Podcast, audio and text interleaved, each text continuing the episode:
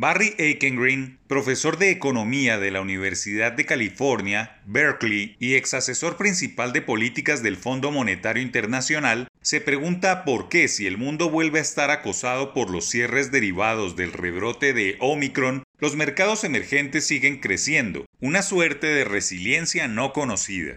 Cuando se trata de mercados emergentes, la opinión generalizada es que las perspectivas de estos países siguen siendo brillantes. JP Morgan Global Research espera que su PIB colectivo crezca 4,6% este año, más rápido que su tendencia 2015-2019. Standard Poor's Global Ratings es aún más optimista y proyecta que las economías emergentes se expandirán 4,8%.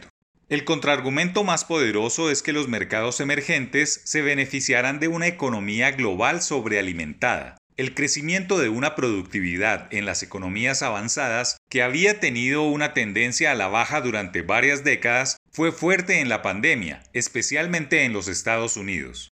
Los cambios tecnológicos y organizativos provocados por la crisis ahora podrían sostener esa aceleración. Un crecimiento más rápido en los países desarrollados crearía entonces una demanda adicional para las exportaciones de los mercados emergentes. Un punto de vista que se acerca quirúrgicamente a la pregunta obligada de por qué mientras la incertidumbre muestra sus señas, las cifras macroeconómicas siguen siendo buenas para países como Colombia, que este año crecerá, según los pronósticos, entre 4% y 6%, porcentajes mejores a los de prepandemia que colocan al país en las posiciones de liderazgo. La respuesta no es otra de que sigue siendo un país dependiente de materias primas como café, petróleo y hasta el alicaído carbón, commodities que siguen reinando en los mercados y que a pesar de su permanente descalificación y augurios de muerte inminente, sostienen la economía local. El café porque irriga recursos millonarios a medio millón de familias y el petróleo porque sigue siendo la mayor fuente de recursos del Estado.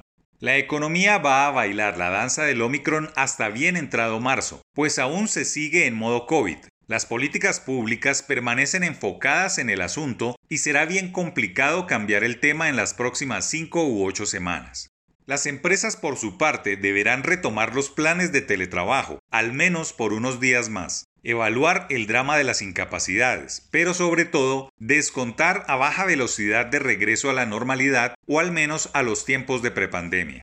Aún no hay aproximaciones sobre un eventual daño económico de la nueva variante, pero el crecimiento de los países no muestra que se podría resentir por las restricciones sanitarias y los estragos causados por Omicron. Quizá la nueva normalidad sea un poco de todo esto. Resiliencia como rasgo distintivo de los emergentes, virtualidad mezclada con presencialidad, aglomeraciones versus aislamientos y toda una suerte de elementos que componen la nueva realidad económica.